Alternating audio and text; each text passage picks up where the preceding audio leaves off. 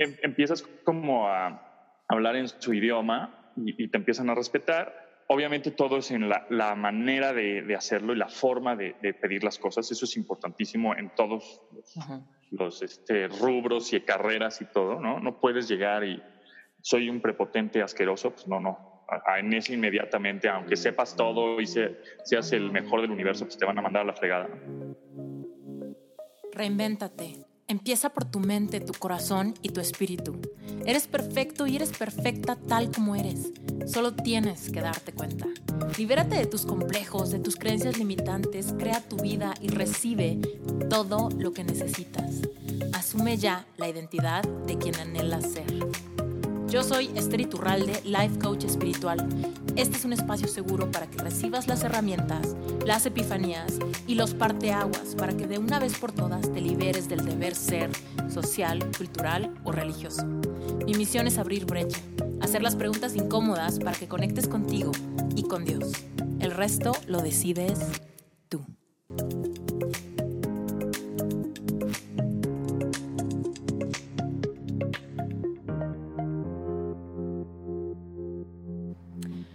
Antonio Pontón tiene 14 años de experiencia como productor de radio y televisión, además de ser especialista en la creación de contenidos en línea. Desde los primeros días de su carrera, se ha enfocado a la investigación de la tecnología de consumo y el estilo de vida digital con el objetivo de comunicarlo al público en diferentes medios.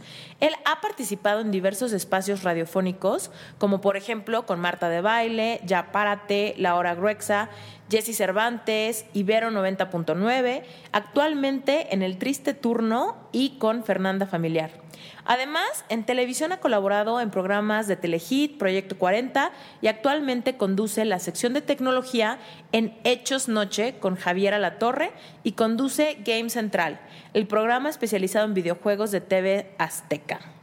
El trabajo que lleva desempeñando por más de 10 años ha sido como director de producción del portal dedicado a tecnología 10.com, además de crear contenidos para las plataformas y redes sociales del mismo. Pontón cuenta ya con una gran base de seguidores que lo consideran como líder de opinión en tecnología e innovación. La historia de Pontón está padrísima. No solamente porque nos cuenta desde dónde fue que empezó, sino que es padrísimo ver cómo la vida lo ha llevado dando saltos cuánticos en su trabajo que realmente lo han puesto en lugares padrísimos donde realmente ha podido explotar sus talentos. Este episodio te va a ayudar muchísimo porque realmente tiene sentido que muchas veces tengamos que empezar desde abajo, pero no importa, porque de repente podemos ir tan rápido que de repente volteamos para atrás y nos damos cuenta de todo lo que hemos logrado.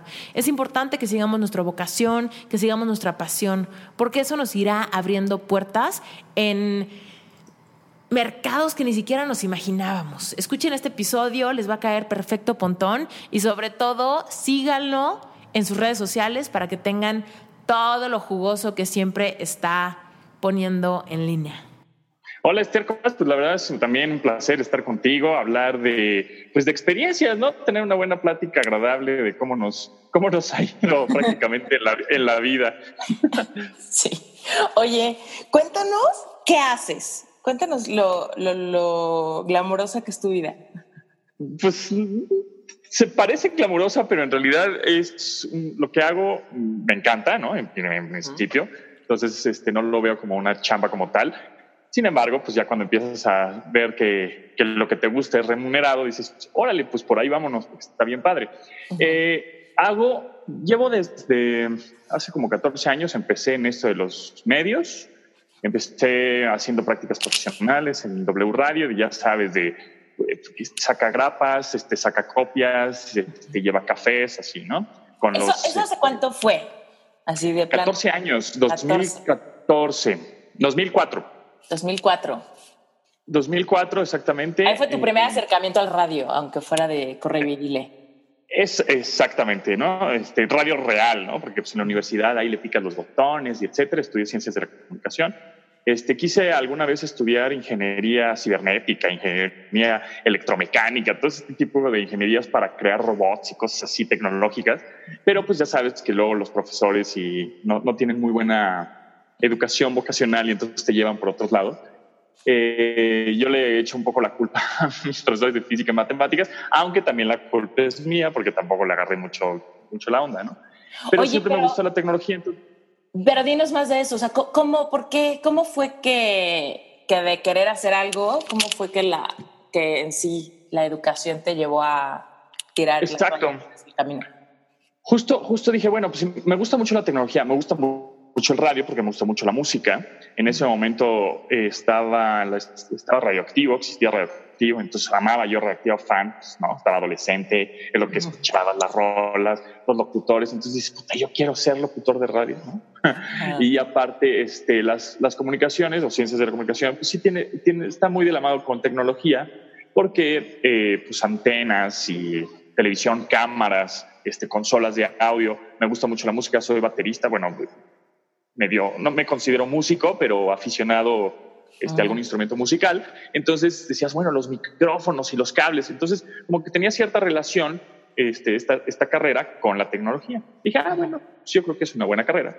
Entonces este, me metí, la disfruté mucho, la verdad. Este, sí aprendí bastante en, en universidad porque yo fui muy, de alguna manera, autodidacta. Es decir, sí me gustaban mucho los cables y los botones y las consolas, pues me iba a los laboratorios de ciencias de la comunicación en donde tenían todos este tipo de, aparatos y talleres, etcétera. Y yo solo con los encargados les preguntaba y les picaba y para qué sirve esto y cómo se conecta.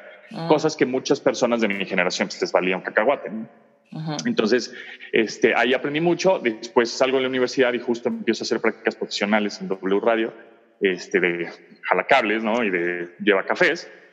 Pasan mis seis meses y le digo al, director de radio, le digo, oye, la verdad es que me, gusta este, este, esta onda del radio, ¿Qué, más puedo hacer? Ah, pues fíjate que Ricardo Zamora los sábados va a hacer un programa ahí de, tecnología. Pues ahí preséntate con él y pues ahí ayúdale. Ah, pues órale. Llegué, le toqué la puerta, hola, pues soy de prácticas, este, pues vengo a ayudarte, lo que necesites. Ah, pues órale, a ver. Entonces empecé a aprender también mucho de él, de este, cómo hacer una escaleta, cosas que no te enseñan en la universidad, evidentemente, porque ya es radio profesional, radio en vivo, radio comercial, ¿no? que es importante. Entonces, este, empecé a hacer este, guiones de escaletas y cómo se hace. Eh, muy, yo muy nervioso. Eh, llego el sábado, el primer programa de este, o emisión del programa. Llegó el sábado y yo súper nervioso, pero había un productor. O sea, yo era como otra vez asistente, ¿no? ayudándole, no sé qué. Después de tres, cuatro sábados, el productor me dice, ¿sabes que A mí me da una flojera tremenda venir los sábados a las dos de la tarde, la hora de mi comida con mi familia, adiós. Ahí te lo dejo, tú hazte bolas y produce tú. Y yo, ¿qué? No sé, no sé ni qué es un corte comercial. Bueno, entonces empecé a, aprender con, el, con un operador que tienes de consola, dices, pues, ¿qué es un corte? ¿Qué es el, software que utilizan, se llama Dalet? Eh, el software se utiliza para la transmisión entonces empieza a agarrar la onda y sí, me ponía nervioso y hasta soñaba con eso de, no, la voy a regar y entonces ah. empiezas a preocuparte mucho y además estás chavo. Este, ¿Cuántos años tenías ahí? Eh, Como 23, más o menos. Entonces, eh, empecé con ese programa los sábados a las 2 de radio. Dije, yo encantado, lo que me gustaba, el radio, la tecnología. Y de repente, pues ahí empiezas a conocer más gente en la estación y me llaman para ser también asistente de producción para el noticiero de Carmen Aristegui, que empezaba a las 6 de la mañana, tenías que estar ahí como cuatro y media. Entonces eh, me empiezo a despertar a las 3 de la mañana todos los días, hasta que hubo un momento que a los nueve meses dije, esto no es para mí, ni sé de noticias, ni sé de política, esto no tengo idea de qué se trata. Aprendí mucho esos chips en cuestión de producción ¿no? Cómo son los fondos, cómo son los IDs o cortinillas de cada sección, como ese tipo de, cosas de estructura de radiofónica y de guion, aprendí mucho. cuestiones de quién es el gobernador de Michoacán, no tengo la menor idea, ¿no? Ese tipo de cosas. Pero, pero, pero también fue muy pesado en el sentido de que yo trabajaba y hacía mis cápsulas y hacía mis guiones y, todo, y luego no salían al aire porque la, la, conductora pues, se alargaba porque venía un, este candidato, ¿no? Entonces se alargaba años y entonces, bueno, pues tu cápsula ya no salió, entonces íbamos recortando contenido. duré nueve meses ahí porque también era muy pesado eh, eh, ese horario. Sí. Y, en, y, en, el momento en que a las seis de la tarde iba manejando y, me estrellé un poquito con unos postecitos chiquitos en, este, en la calle, porque me quedé dormido, dije, no, esto no está funcionando. O sea, entonces me salgo de ahí y sigo con este programa de tecnología y después me, me este Ricardo Zamora le dan un espacio también en la noche de musical, entonces me llama, entonces le ayuda con la música, etcétera. Y ahí conozco a Javier Matuk, quien es el que conducía el programa de radio. eh, este, y nos empezamos a llevar bien y entonces me dice, oye, me acaban de ofrecer a mí ahora un programa de televisión en ese entonces Proyecto 40, ahora AEDN 40, Proyecto 40. Este, pues la verdad es que tú, tú, produces, ¿has producido tele? Dije, pues no, pues ahora vas a producir televisión. Y yo, madre mía. Bueno, empecé a producir televisión y, y, fíjate que lo que me pasaba es que te, te, te, da ese miedo de no voy a dar el ancho, es que aquí son profesionales y pues yo no sé hacer nada llegas Ajá. y dices, chale, pues sí lo doy, o sea, sí, sí sé, sí, sí, más bien al revés, dices, ¿cómo, ¿cómo sobrevive el canal o cómo sobrevive la estación cuando te das cuenta de que mucha gente no sabe nada o hace muy poco o nada más contesta el teléfono y ya, o, no, o está ahí sentada? Entonces dices, puta, pues la verdad es que sí, sí, sí sé hacer las cosas. Entonces, como que te daban ese miedo de no voy a dar el ancho y de pronto, pues creo que lo das de más, ¿no? Mm. Y, y, y, propones de más. Y, y entonces este, me, me, me, di cuenta en esto de televisión, que también fue difícil en el sentido de, de te ven de una universidad privada, ¿no? Te ven como te, te tratan, ¿no? Así es la, la, regla general. Entonces, este, pues te ven, entre comillas, lo voy a decir, ¿no? Este niño bien o niño, este, Fresa. El, es el güerito que viene, ¿no?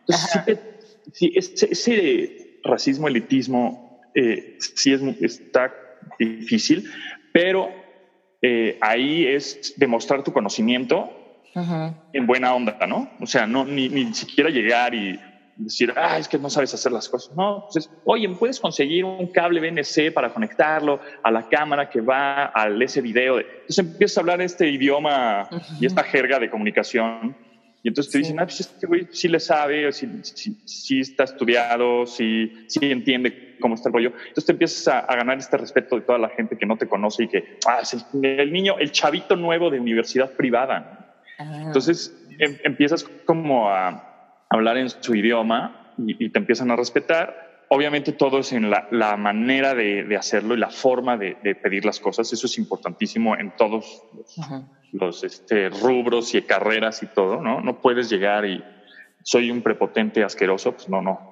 En ese inmediatamente, aunque sepas todo y se, seas el mejor del universo, pues te van a mandar a la fregada. ¿no?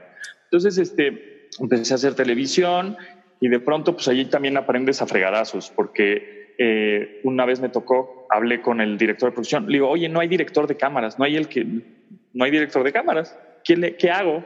No, pues es que hoy no vino. Y entonces, pues hazlo tú. Y yo, madre. Bueno, pues entonces emprendes a, a dirigir cámaras a, la, a, la, a, lo macho, ¿no? Lo, entonces empiezas a, dos al aire, tres al aire, medium shot, ta, ta, ta, ¿no? Y empiezas a decirle al switcher y padrísimo. La verdad es que ya, ya después ya no quería que hubiera director de cámaras nunca. Ya este, entonces, eh, empiezo, empiezo, pues, empiezas a aprender así, ¿no? De, de pues, digamos, por accidente y creo que hay que aprovechar esos accidentes. ¿no?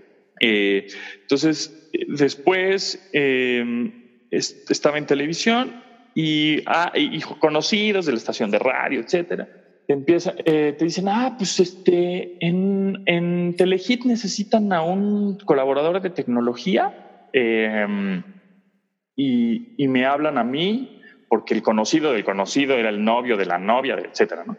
Entonces me hablan y me dicen, oye, ¿quieres participar en un programa que se llama El Monchis en Telehit, que es de tecnología y pues tú tienes buena facha y pues le sabes. Ah, pues órale, va.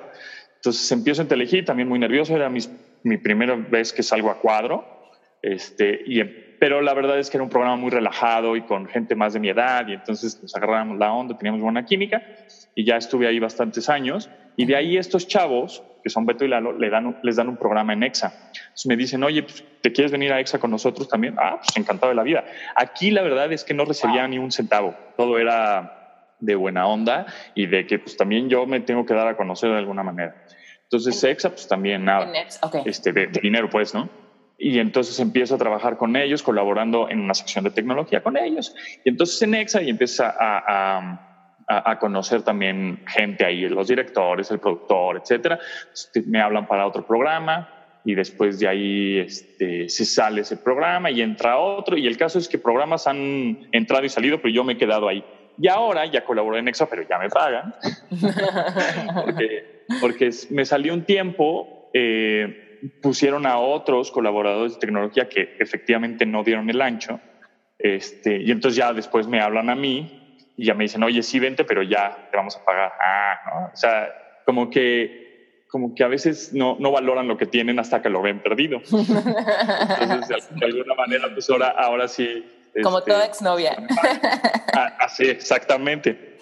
Y también estuve un tiempo en, en W Radio y colaboré con, en Yapárate con Facundo y con Marte de Baile, así, ¿no? Y, y, ya me empecé a dar este, este exposure. Nos corren de W Radio, este 2008 creo, por ahí, y, le digo a Matuk, ya en ese momento éramos como más como socios, este, y le digo, oye, em, pues ¿qué vamos a hacer? Ya no tenemos radio, eh, pues ¿de dónde no nos pueden correr? Y él se dedicaba a comprar dominios y era proveedor de Internet, y entonces sabía cosas de sitios de Internet.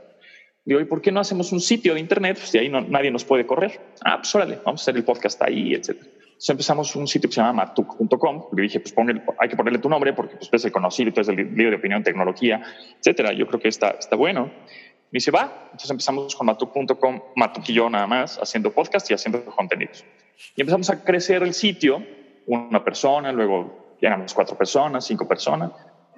Cuando llegamos a ser como ocho más o menos. Ajá. ¿Y cómo monetizaban este sitio? O sea, este sitio nació como con qué idea, ok, no, que no nos corran, pero al mismo tiempo, ¿cuál era la estrategia de vamos a hacer un sitio y cómo vamos a monetizar este pedo? Exacto. Este, pues la verdad es que dijimos, e, él, por ejemplo, se dedicaba a las revistas editoriales y, escribía columnas hace, hace tiempo. Y pues él sabía más o menos que, que los medios este, se mantienen de la publicidad. Entonces dijo, bueno, pues yo tengo conocidos en la industria de la tecnología, pues mi cuate de Microsoft y mi cuate de Intel y mi cuate de no sé qué. Entonces, este, pues, ¿por qué no les hacemos unos videos a Intel? Patrocinados por Intel. Ah, pues va, de, contenido de tecnología. Órale. Entonces les vendimos unos Intel presenta y ya, nuestro contenido en video y no, antes de que existiera YouTube. Entonces este, empezamos a hacer videos, teníamos un, servidor y un FTP, un, un, host en donde subíamos todos los videos y le poníamos el player de Flash, etc. Y eso estaba patrocinado por Intel, entonces de alguna manera eso pues, nos daba dinero mensual para seguir este, trabajando. Y, y creciendo el sitio. de tiempo completo aquí? O sea, esa, era, esa era tu chamba, punto. Esa era mi chamba. Eh, empezamos a crecer el, el, portal, ya éramos ocho personas. Y en ocho personas, Matuk dice, ¿sabes qué? Le tenemos que quitar el nombre a, al apellido, ¿no? Al sitio, porque pues ya no todo soy yo, no todo lo escribo yo, y si de alguna manera yo en un momento no estoy en el sitio, pues el sitio debe de continuar. Entonces, este, pues, ¿cómo le ponemos? No, pues yo hace mucho, este, él me decía, eh, yo hace mucho eh, registré el dominio 10.com y yo 10 está horrible. O sea, 10 es como marcador de fútbol, ¿no? O sea, como mm, que no, no tiene sentido. No, sí, pero pues es lo que tenemos, o sea, pero tendría que ser 0.1, ¿no? Pues sí, pero pues el 0.1 no, existe, no, había y pues compré 1.0. Bueno, pues órale, pues. Dije, bueno, pues ya, este, yo digo que, yo digo que después de un chingue su madre, siempre viene una buena decisión. Entonces, pues, chingue su madre, ¿no? Vamos, este, entonces empezamos a hacer el sitio 1.0. Pues, nosotros ah, no teníamos ni idea de diseño, pues empezamos a diseñar el logo ahí como se nos ocurría, como pudimos, etcétera. Y, este, y nos empezó a ir mejor justamente con, con esta marca, al grado de que ahora en febrero de 2018 pues la vendimos. Este, se la vendimos a un grupo de medios más grande, que es el que tiene Chilango más por más, Pictoline, Sopitas. Y bueno, pues ahora somos parte de este, de este grupo de medios digitales. Pues eso nos, eh, nos, emocionó bastante, ¿no? Es como, llevamos 10 años trabajando en esto y creo que estamos haciendo las cosas bien, bien como para que un grupo de medios o gente relacionada vea un, negocio ahí interesado. Entonces, pero eso estuvo curioso porque llegó primero unos gringos que nos querían comprar entonces, este, nos doraron la píldora mucho de que sí, mira, vamos a facturar millones de dólares al año. Y, entonces, poco a poco, con los meses, pasando el tiempo, nos dimos cuenta de que estaba muy turbulenta y medio turbio la cosa.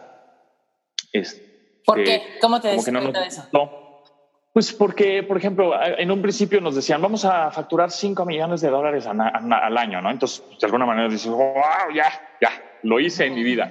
Y después, con las pláticas y, y, te van diciendo, a ver, necesito estos papeles, y tú les se los das, y, luego te dicen, bueno, este, puedo hacer unas pruebas en el sitio, y entonces hacían unas pruebas de, de SEO, ¿no? Del Search Engine Optimization. Entonces, decías como que, pues con, con, el puro, porque ellos nos prometían que esos millones de dólares que iban a caer anuales eran de puro SEO. En un principio te la creías y después, no, bueno, y ellos mismos decían, bueno, no precisamente, después vamos a hacer esto y después este otro paso. Y entonces, todo era como, como corrigiéndose y, parchando los, los, las promesas que nos habían dicho, ¿no? No nos dio mucha confianza. Y después, este, llegó eh, eh, este grupo de medios que ya habíamos trabajado con ellos hace tiempo, entonces más vale malo conocido que bueno por conocer. Entonces nos, dice, ¿sabes qué? Pues este, si, de alguna manera tienes que, eh, ya tienes que dejar de trabajar con nosotros porque te van a comprar estos gringos, este, pues más bien me interesa yo este, entrarle. Ah, pues órale, pues ¿cómo va? Ah, pues sí, te compro 70% y no sé qué tiene sus ventajas y desventajas, porque antes estábamos en una casa rentada y cada quien medio hacía lo que sea y las decisiones eran tomadas por Matuk y yo, y hace esto y quítale esto, y, nos y nosotros nos metíamos mucho, o sea, el día a día, ¿no? Desde paga la luz, este, compra donas para la gente, este, jale el cable, sigue poniendo grapas, quitando, este, ¿no? Hasta el negocio, hasta, pues, este, ve al sala cuadro y vele a vender a un cliente y hace una presentación, o sea, como que hacíamos multitasking y ahora, como somos un grupo más grande, pues es como ya no estamos tanto al día al día, ya no tenemos esta, tanta decisión de feeling, este, ya hay un poquito más de burocracia en el sentido de para imprimir tienes que tener una tarjeta y ponerle tu código y ese tipo de cosas, ¿no?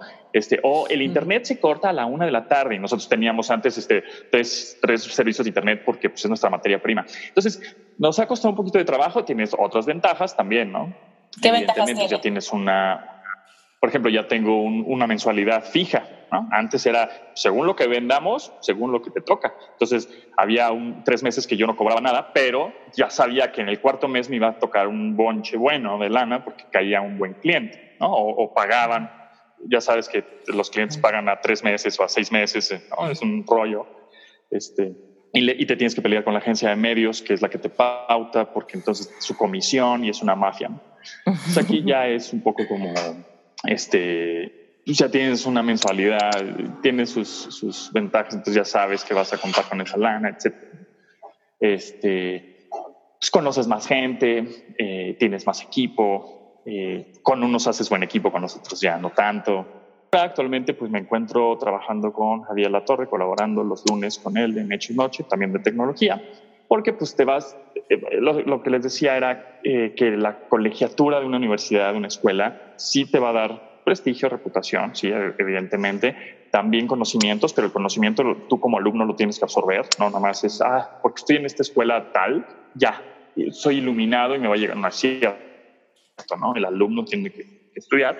Y por otro lado, pues los contactos, los amigos que te van a ayudar también en un futuro, ¿no? Entonces, mm. muchos de los que es con los que estudié, pues fue el que me habló y me dijo, oye, ahora ya ando en TV Azteca, ¿qué onda? ¿Cómo te vienes para acá para hacer una colaboración en un programa que se llama Hola México? Sí, y de Hola México se acabó el programa, pues me jalaron para Javier La Torre. Ahora estoy con Javier La Torre, ya llevo como tres años o cuatro años con él. Este, afortunadamente, porque han corrido muchos colaboradores y a mí no me ha tocado, entonces está chido. Interrumpo este episodio rapidísimo para preguntarte si ya te llegan mis correos. Regístrate en mi página web y recibe audios exclusivos y cursos gratuitos que doy todo el tiempo. Regístrate en esteriturralde.com. Diagonal Epic Heart si te interesa sanar tu corazón después de una decepción amorosa. Diagonal Epic Self si quieres desarrollar amor propio y manifestar al amor de tu vida. Diagonal Tapping si quieres tomar el curso express para liberar emociones negativas y simplemente regístrate en esteriturralde.com para avisarte cuando tenga clases gratuitas, productos nuevos, invitaciones a conferencias y avisarte cada vez que salga un episodio nuevo en Reinventate. Te mando un beso gigantesco y sigamos con el episodio. Eh, y además es un tema, la tecnología es un tema que interesa, que está padre, que aunque no vayas a tener el, gadget, el dispositivo, siempre está actualizándose, entonces siempre vas a tener tema. Y la otra es que este, pues la gente le da curiosidad, ¿no? Aunque posiblemente no sepa usar la tecnología o nunca vaya a tener el coche más rápido eléctrico del mundo, pues le interesa saber que existe ¿no? y hacia dónde vamos. Entonces, este, pues, los temas les, han gustado y ahora estoy colaborando también en Ex en las mañanas y con Fernanda Familiar 90.5 y bueno, en el sitio, ¿no? Entonces todo eso fue porque pues empecé a jalar cables de, en una estación de radio y empiezas a conocer gente, te empiezas a involucrar y empiezas a dominar un poco el tema, eso es importante. No es que yo domine todos los temas de tecnología, porque a veces me preguntan, oye, la típica pregunta me llegan, es que puedes hackear Gmail y puedes hackear Facebook. Oye, ¿puedo hackear WhatsApp? No, o sea, no soy, no soy hacker, o sea, no soy programador, no soy ingeniero en sistemas, o sea, sí, sí se podría, pero tendría que estar invirtiendo una, una semana de mi tiempo, un mes. Más bien soy periodista en tecnología, así como hay periodistas deportivos ¿no? que cubren el mundial, hay periodistas de, política, hay este, periodistas de finanzas. Soy periodista en tecnología, de alguna manera sí me considero y aparte productor de contenidos digitales. Entonces, este, pues ahorita estamos en eso, ¿no? Entonces ya estoy pensando en que quiero hacer un, un, canal de YouTube de cocina, y quiero hacer un canal de YouTube de, de coches y otro de pintura. Y, por ejemplo, tengo un, un proyecto aparte que es totalmente hobby, que es eh, un, canal de YouTube de ajedrez con un amigo que es un amigo que es un señor de 60 años, que es un eh, eh, es académico de la UNAM, es ajedrecista, evidentemente ha jugado contra Kasparov y todos estos grandes del ajedrez, es físico, eh, matemático y tiene maestría en inteligencia artificial. Entonces es un geek súper geek, pero es muy chistoso y es, es, muy buena onda. Entonces, este, tenemos con él, ya, ya casi llegamos a los 100 mil suscriptores. Eso es lo que me llama muchísimo la atención, que empezamos como hobby, como, ay, pues mira, nos apasiona el ajedrez y está bien padre el ajedrez. Y vamos a subir un video, ¿no? De los cinco jaque mats más rápidos que, existen, una cosa así. Pues ya tiene 1.5 millones de reproducciones en YouTube. Dices, ¿cómo? O sea, ¿por qué? ¿A poco hay tanta gente que le gusta? Pues sí, efectivamente. Entonces, este, se empezó a crear como un nicho y un público que a mí me, de alguna manera me sorprendió y qué bueno que existe porque dices, ¿cómo es que gente que dice groserías se la pasa diciendo estupideces o molestando gente tiene millones de views en YouTube y no aportan nada a la vida? Y tú con un ajedrez dices, ah, esto no va a pegar, pero en la vida, ¿no? O sea, nadie lo va a pelar. Y cuando te empiezas a decir, ah, todavía hay, este, este creo en la humanidad, cuando, cuando este, la gente se mete y quiere aprender cosas un poco más intelectuales o productivas.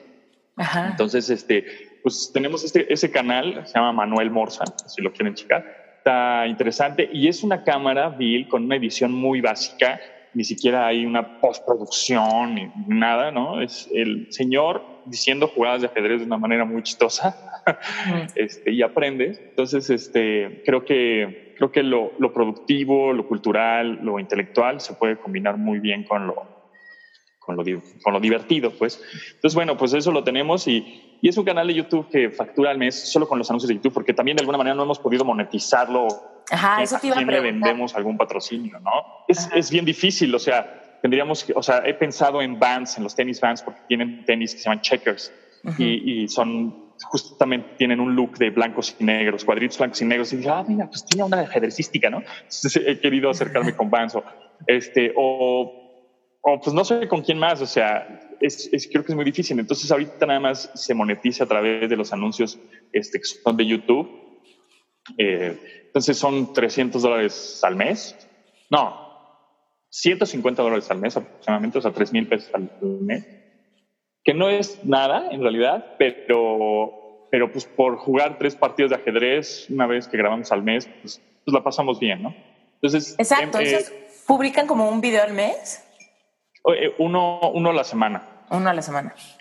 Exacto. Y ahorita mi, mi idea es este, publicar y hacer como este, partidas de, de este señor, de, de Manuel, contra pues, gente un poco más conocida, porque me he estado dando cuenta que hay muchos eh, celebridades y gente muy importante que le gusta el ajedrez. O sea, por ejemplo, el guitarrista de, y bajista de Molotov, eh, Mickey, le encanta el ajedrez.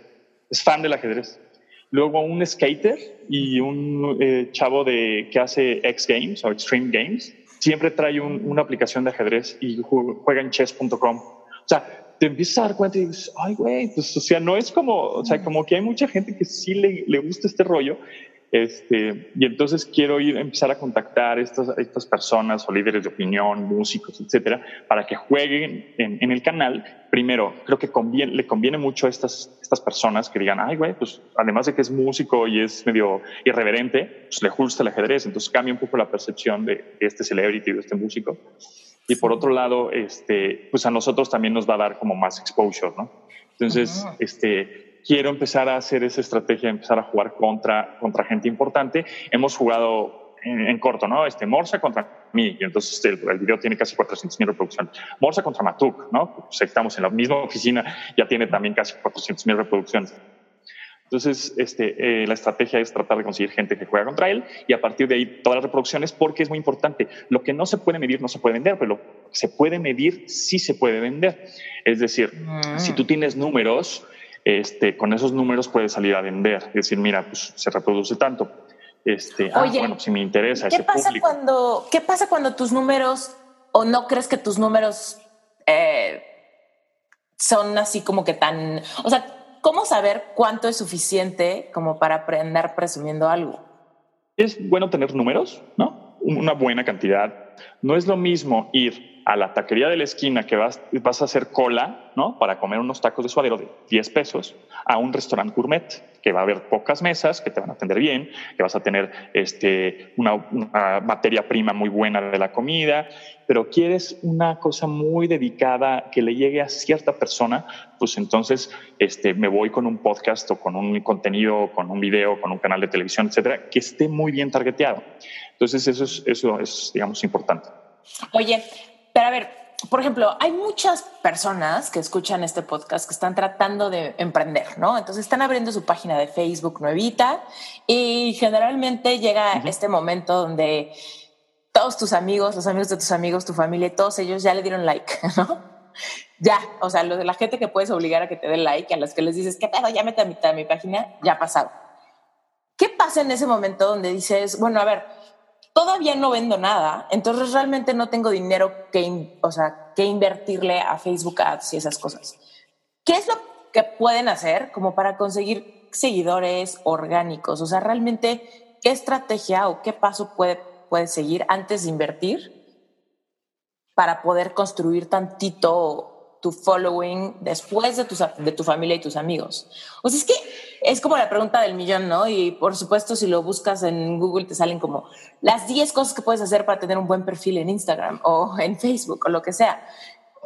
Pero en tu experiencia, ¿qué funciona o cuál es el consejo? Constancia en contenidos, constancia en no frustrarte y tener paciencia. Entonces, nosotros así empezamos, es mi experiencia, es como yo lo he visto. Eh, haces un video, nadie te lo ve, subes otro mañana, lo ven dos, subes otro pasado mañana, lo ven tres. Entonces empiezas con cero empiezas con uno, a crecer con dos y a crecer con tres, y así, que no te desesperes, porque si te desesperas, lo vas a dejar y entonces ya, nunca va a llegar la gente. Entonces, si te tienes que dar tú un tiempo, también un deadline, tampoco puede ser infinito, porque si no también entonces no tiene sentido, pero dices, bueno, de enero a mayo voy a invertir, invertir mi tiempo en subir contenido, subir fotos, subir este, consejos, subir tips, subir lo que sea. De lunes, miércoles y viernes. Por ejemplo, ¿por qué pegaban antes mucho los, eh, los canales de los programas de televisión? Porque decías, tengo que estar a las 7 de la noche en mi casa para ver la tele, ¿no? Ahorita ya es otro rollo, ¿no? Netflix, etcétera. Pero si tú todo lo, siempre estás repitiendo, nos vemos el próximo martes con más información. Ah, ah ya sabes. Entonces ya estás, ya, ya la gente, el consumidor está diciendo, este, el, martes ya sé que hay contenido. Lo puedo ver eh, durante el martes o miércoles. Ya, sé que todo lo, cada semana va a haber un nuevo contenido. Pero el chiste es constancia, que no te frustres, paciencia y estar todos los días subiendo, creando, ideando cosas y que no te desanimes, porque eso, eso suele pasar y, y, lo dejamos, ¿no? Ya no le damos seguimiento. Entonces, eso es lo que hay que entender muy bien, no, no, no es desanimarte al tercer episodio, cuarto episodio, porque es una cosa natural, ¿no? No puedes ir el primer episodio y el segundo es lo mejor y el tercero es lo mejor. No, es muy natural que pase eso. Entonces, ese es justamente el consejo. Constancia, paciencia, este, que no te desesperes, poner un deadline ¿no? de tiempo, de enero a mayo voy a ver. Y ya después evalúas, no, pues la tendencia va para abajo, no, pues ya, lo dejamos y cambiamos la estrategia. Ah, la tendencia bajó tantito, pero viene subiendo poco a poco, vamos a hacer algo, algunos ajustes para que suba, tratar de que suba más rápido mis fans de Facebook, mi Instagram, mi Twitter. Y ahora es muy fácil también, ¿eh? porque sí tienes que tener cierto feeling, ¿no?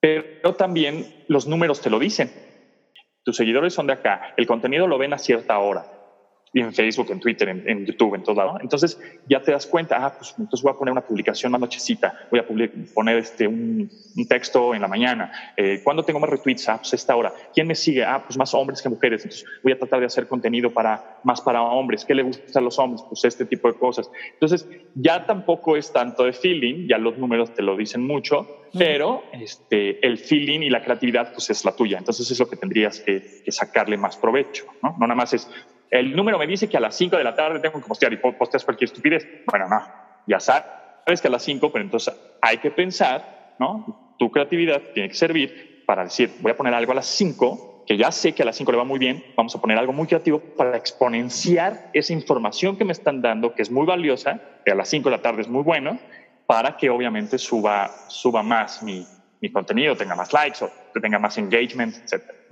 Ok, padrísimo.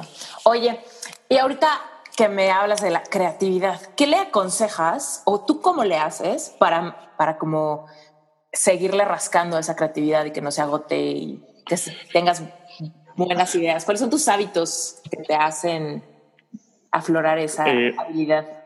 No cerrarte a las ideas. Esta es una, la mejor idea que he tenido en mi vida. Y entonces la tienes y la tienes y la repites y la repites y la repites y la haces y la haces. Ya, o sea, no pienses que una idea es la que te va a hacer millonario. No.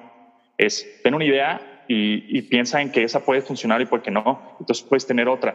Por ejemplo, hay veces que yo pongo mis ideas hasta en Twitter. Digo, no importa, se me ocurrirá otra, ¿no? Ese es el chiste, es pensar eso. Se te ocurrirá otra más y otra más. Si te aferras a una sola idea, a una creatividad, porque se te prendió el foco un día en la noche, este medio adormilado, ¿no? Y dices, esto es la mejor de mi vida, y entonces te aferras a eso, y de pronto ya pasaron tres años y esa idea súper fantástica que tuviste no funcionó y sigues aferrado con eso, no te sirve nada. Cambia, crea más este, y que se te ocurran más ideas. La otra es em, eh, observar. Para mí me ha ayudado mucho ser muy observador.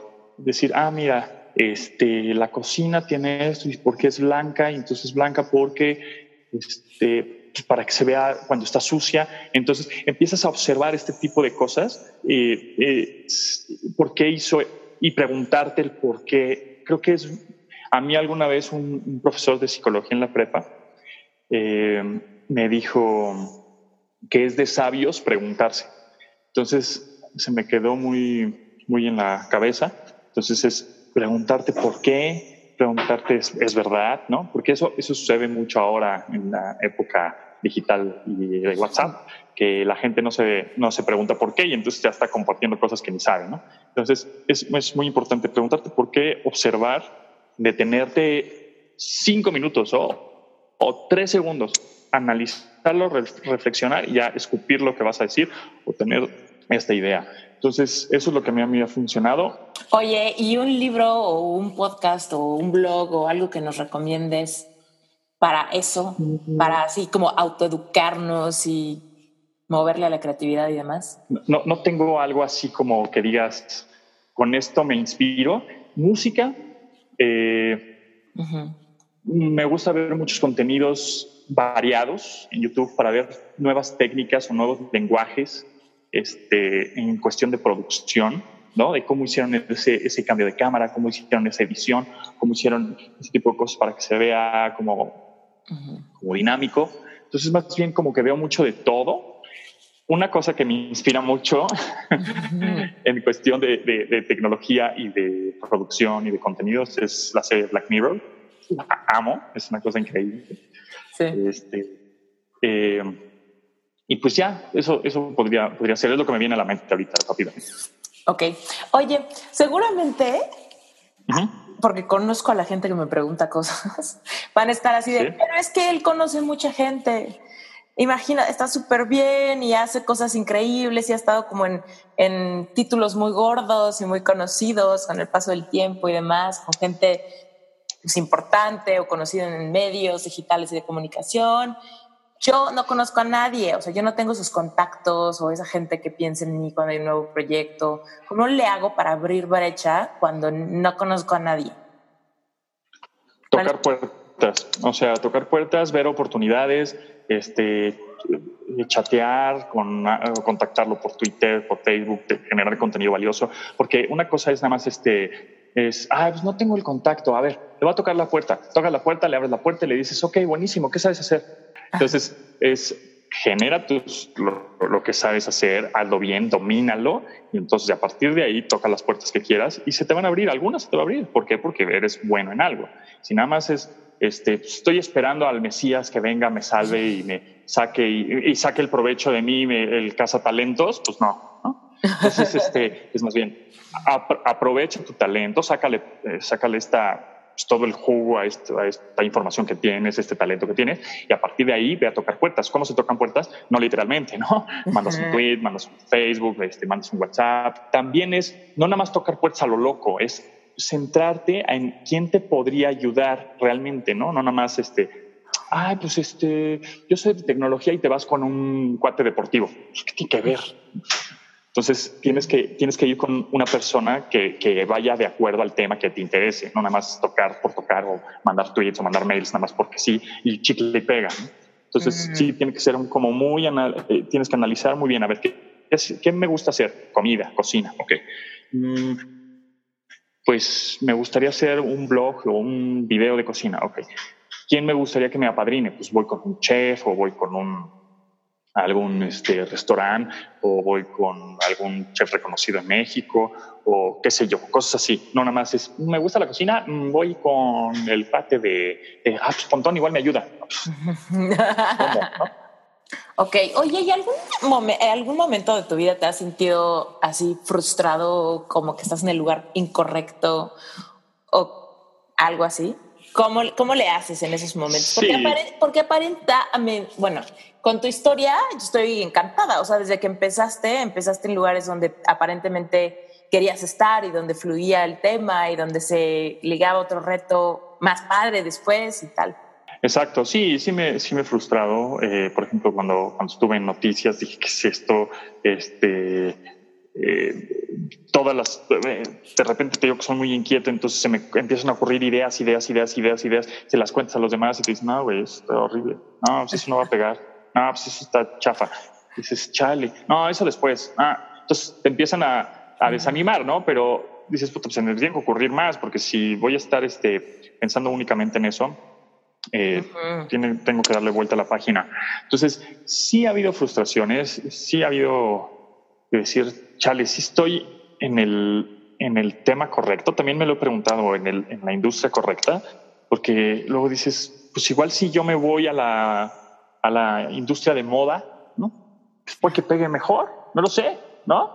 Porque hay otro público ahí interesado en cosas que posiblemente yo hago o o, que me guste, o pues en una de esas me salgo de la industria de tecnología y me meto a otra, pero ya hay un momento en que ya no te puedes echar para atrás y ya no puedes, ya no puedes entrar a otras industrias porque la gente te va medio encasillando un poquito y tú también te vas siendo experto en algo. Entonces, ya a tu edad, yo tengo 37 años ahorita, pues no puedes salirte de la industria de, tecnología y ah, ahora voy a experimentar con la industria de la moda. Si quieres hacer esa transición, ¿no? Pues va a tener que ser paulatina, ¿no? Entonces vas a tener que empezar a meter contenidos de, ah, la moda ahora tiene este, eh, hilos conductores y trae eh, los wearables, trae tecnología a la ropa. Entonces ya después de que ya dominaste el tema de la tecnología con ropa, pues ya después te vas a la ropa. pero no puede hacer un, cambio radical porque entonces eso te va también como estrategia te va a perjudicar. Si pues este güey no se dedica a la tecnología, hoy está este, en una pasarela, ¿no? O sea, como Word. Entonces, eh, tienes, tiene, sí tienes que ir este, moldeándote, cambiando, puede ser versátil, pero hay un momento en que qué tan versátil puede ser. Ok, sí, súper bien. Oye, y cuéntanos, ¿tú qué crees que pase con el radio y con la tele? Tú que estás metidísimo en eso, ¿qué, ¿cuál es el futuro? Va, va, va a seguir existiendo. Eh, por ejemplo, cuando llegó la, el cine, iban a decir, no, el teatro va a morir.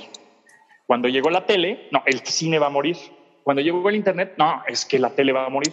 Todos van a tener mercado, todos van a tener su público, van a evolucionar, van a cambiar también de, de, target, de publicidad, este, todo, pero todo va a seguir coexistiendo, porque va a haber cada vez más opciones de contenido y a cada quien le va a gustar pues, el, contenido que quiera ver. Si el contenido es bueno en televisión, lo van a ver, sea televisión, o sea televisión, sea TV Azteca, ¿no? si el contenido es bueno, se va a ver.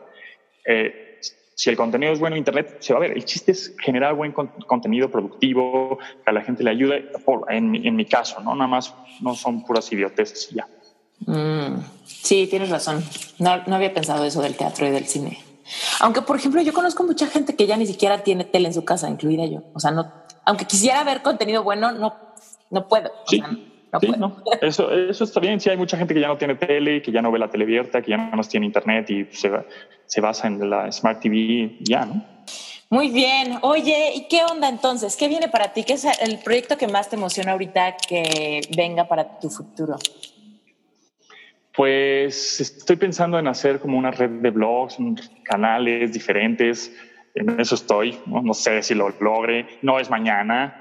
Eso es en un futuro, el próximo año, a ver si, si este, tratar de generar más contenidos de diferente tipo como productor de contenidos en este grupo de medios grande en el que estoy ahora.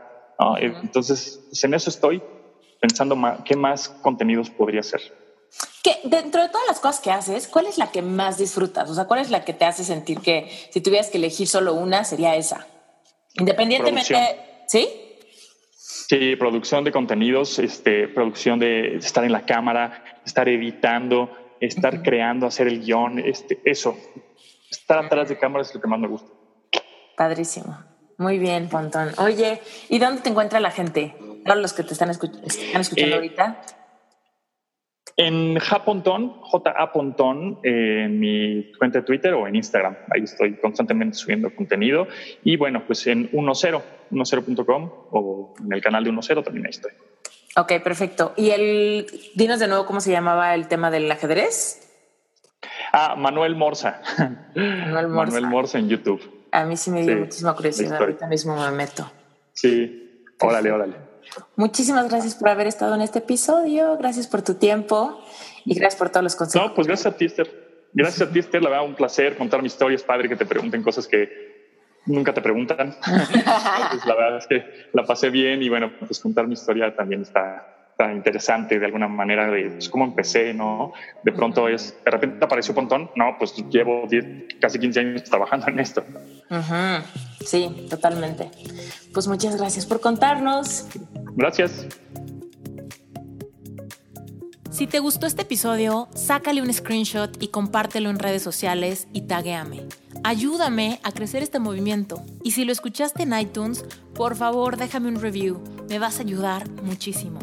Y si aún no me sigues en Instagram o en Facebook, me encuentras como Esther Iturralde. Mi página web, esteriturralde.com. Ahí encontrarás información de mis cursos, mis conferencias, coaching individual y más. Nos vemos en el próximo episodio. Reinvéntate.